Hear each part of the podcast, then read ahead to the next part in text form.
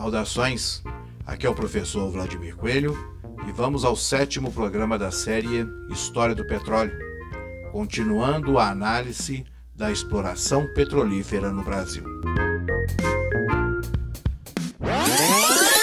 História do petróleo. No programa anterior, estudamos o poder do oligopólio petrolífero da Standard Oil, aqui no Brasil, controlando esta multinacional estadunidense as áreas com potencial petrolífero, impedindo assim qualquer iniciativa privada ou pública no setor. Recordamos ainda que a legislação brasileira do início do século XX não separava a propriedade do solo daquela do subsolo, legalizando desta forma a política econômica de uma empresa privada, em prejuízo do interesse público brasileiro. Desta forma, surgem ainda, na primeira década do século XX, leis que procuraram superar este obstáculo, a exemplo da Lei Calógeras e da reforma de Arthur Bernardes. Neste programa e no posterior, vamos procurar entender o papel do Estado brasileiro no processo de controle nacional da pesquisa e exploração petrolífera, como forma de superação dos entraves efetivados pelo capital internacional, representado no cartel do petróleo. Em 1930, Getúlio Vargas assume o poder, apresentando uma proposta de modernização pautada no rompimento com o modelo econômico de base colonial, assumindo o Estado a condição, inclusive, de empresário.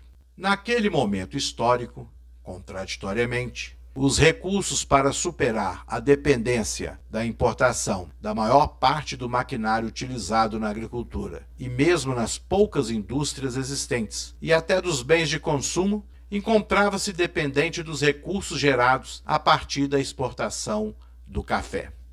A forma encontrada para utilizar esses recursos foi, inicialmente, tratar de estabilizar o preço do café a partir da compra pelo Estado da quantidade excedente do produto, seguida da queima, como forma de valorização e desta a garantia da entrada da maior quantidade possível de moeda estrangeira. A novidade da forma de intervenção a partir de 1930 encontrava-se no modelo de organização do Estado brasileiro, que passa a adotar elementos, veja bem, elementos do planejamento econômico, notadamente a criação de conselhos destinados a criar e aplicar as políticas econômicas dos diferentes segmentos.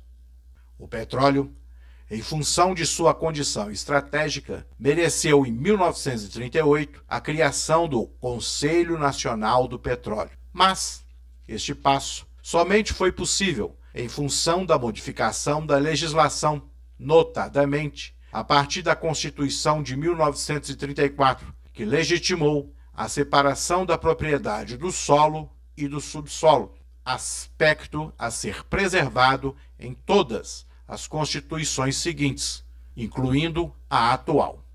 Esta separação facultou ao Estado brasileiro a propriedade do bem natural petróleo. Todavia, faltavam as condições para a utilização deste como bem econômico. Em termos práticos, para a efetivação das políticas de modernização industrial do Brasil, faltavam os meios para usufruir do poder econômico do petróleo.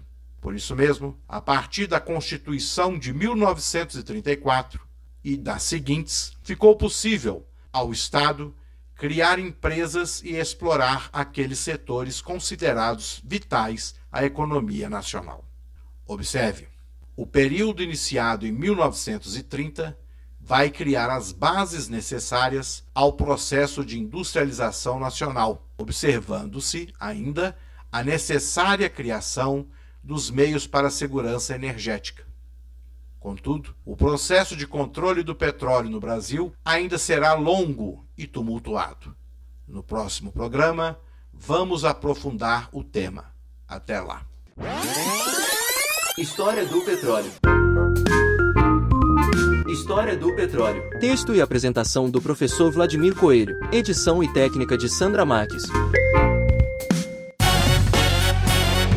A Rádio Educare. 47 apresentou mais um programa das séries produzidas pelos professores e especialistas do Instituto de Educação de Minas Gerais. Produção executiva Edva Regis. Pesquisa André Benício, Daniel Souza, Ronaldo Campos. Redação Vladimir Coelho. Edição e técnica. Jornalista e educomunicadora Sandra Marques. Apoio Internet Sem Fronteiras.